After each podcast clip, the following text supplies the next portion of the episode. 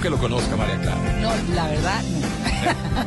Pero Este, bueno. no. Salió en publicidades este tema. Pero Lexi, en medio de sus noticias, se fue a disfrutar del No, pero es concierto. que yo ¿Qué vi a estuvo? y yo dije, un extra. Sí. ¿Qué pasó? Y empezó a señalarme a Tito y yo dije, auxilio.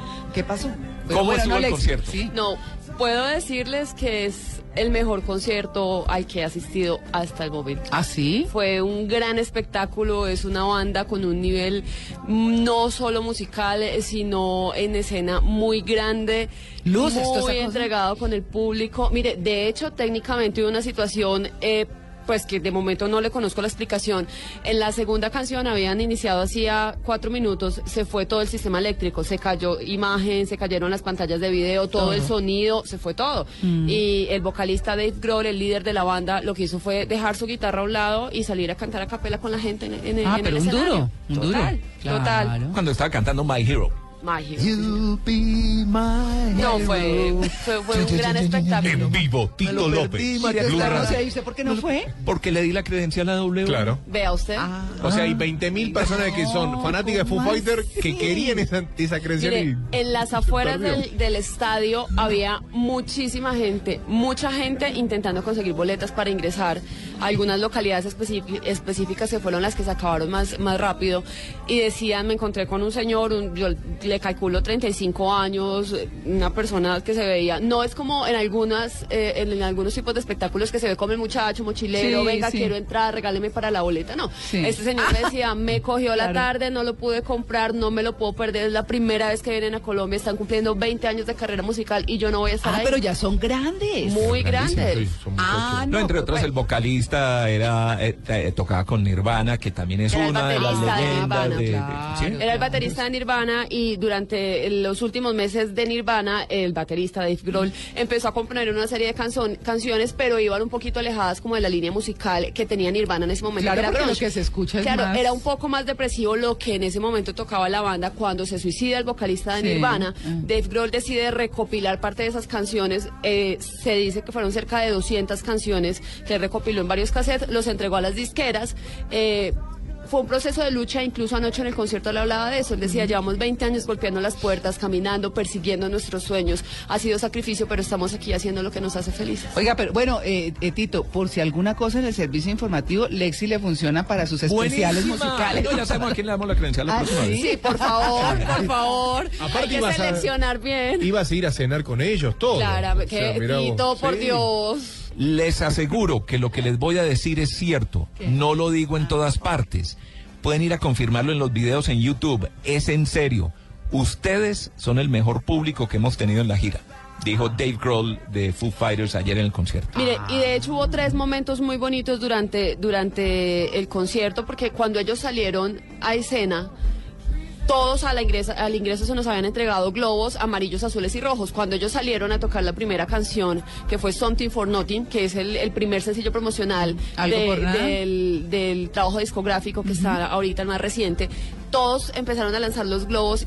Y ellos decían, nunca nos habían recibido con globos, esto es algo muy especial.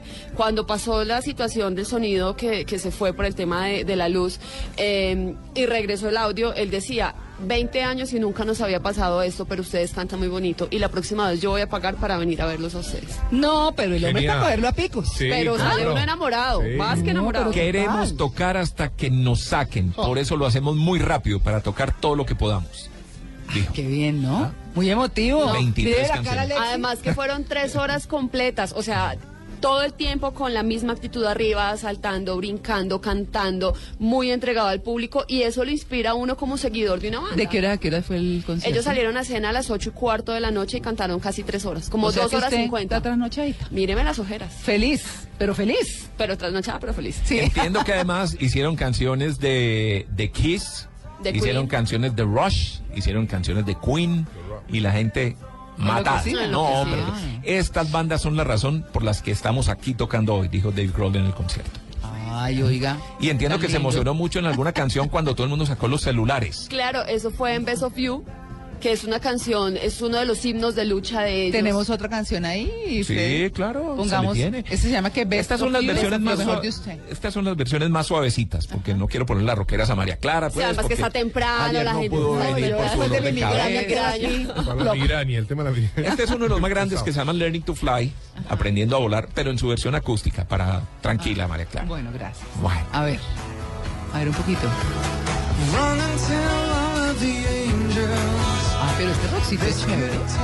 No, y ellos tienen una particularidad y es que eh, en, en la- en los conciertos, en las presentaciones, la mayoría de ellos son canciones eh, fuertes, Ah, eh, con sí. golpe fuerte, pero en los conciertos la mitad la cantan acústica. Entonces uno está emocionadísimo, así boleando cabeza. Ah. Cuando empiezan con- él con su, su guitarrita solito ahí. Además que hubo un momento muy chévere en el que el baterista salió con un acordeón a acompañarlo en una de las canciones. Entonces, Ah. pues a uno se le sale la colombianidad. Sí, el costeño que no Ah, es, el se le sale ahí. Sí, no, fue, fue un muy, muy Ay, buen concierto, de verdad. Además que prometieron que iban a volver. Este fue el primer concierto de Foo Fighters acá en Colombia, tras 20 años de carrera. Prometieron que iban a volver, que no sabían cuándo, en qué momento, pero que iba a estar eh, Colombia más seguido dentro de sus giras. Bueno, Lexi Garay, nueva DJ, DJ enviada especial a los conciertos. Sí, y a los conciertos de No todo el solo a mundo. Venezuela, ¿no? No, de todo el a. Caracas no. No. Perdón, y una última. ¿Qué tal Diamante Eléctrico, el grupo colombiano? El que abrió el concierto. el Pues fue una gran sorpresa. Usted Sí. es periodista. Usted es Bueno, periodista. cuente, cuente, Le Lexi. tenemos que creer. No le gustó. Fue un- no, no me gustó, fue una gran sorpresa y no me gustó no por la calidad de la banda, Sí. porque es, es un grupo muy enriquecido musicalmente, pero creo que no era el tipo de artista para telonearle Foo Fighters. Mm. Yo creo que para ese tipo de bandas uno espera una agrupación que lo entra uno en calor. Sí. Y no pasó con la banda. No o sea, pasó. el público ah, les aplaudía las canciones al terminar y ya, pero uno no, como pasa con otros conciertos que son bandas desconocidas para uno, pero a uno le gusta el ritmo, le gusta la banda y uno los acompaña. Baila, Finge canta, que lo se que sabe sea. La, la- la terminal de las frases, pues Sí. algo hace. Pero con esta no, realmente creo que se, us- se hubiese sido mucho mejor una banda un poquito más, Más fuerte, más arriba. sí. Bueno, ahí está. Buen ¿Listo? concierto, chévere. Sí, sí. buenas noticias. Sí, porque grupos grandes, cantantes grandes, artistas de moda importantes prestaron el estadio El Campín. Ya oiremos a nuestro compañero aquí, gramilla. a Javier Hernández y todos sus compañeros quejándose por la gramilla. Ah, sí. Cualquier problema que tenga la gramilla se va a deber al concierto de Foo Fighters, ¿cierto? Pero fuimos felices durante tres horas y eso lo paga. Bueno, listo. Estamos en Blue Jeans de Blue Radio.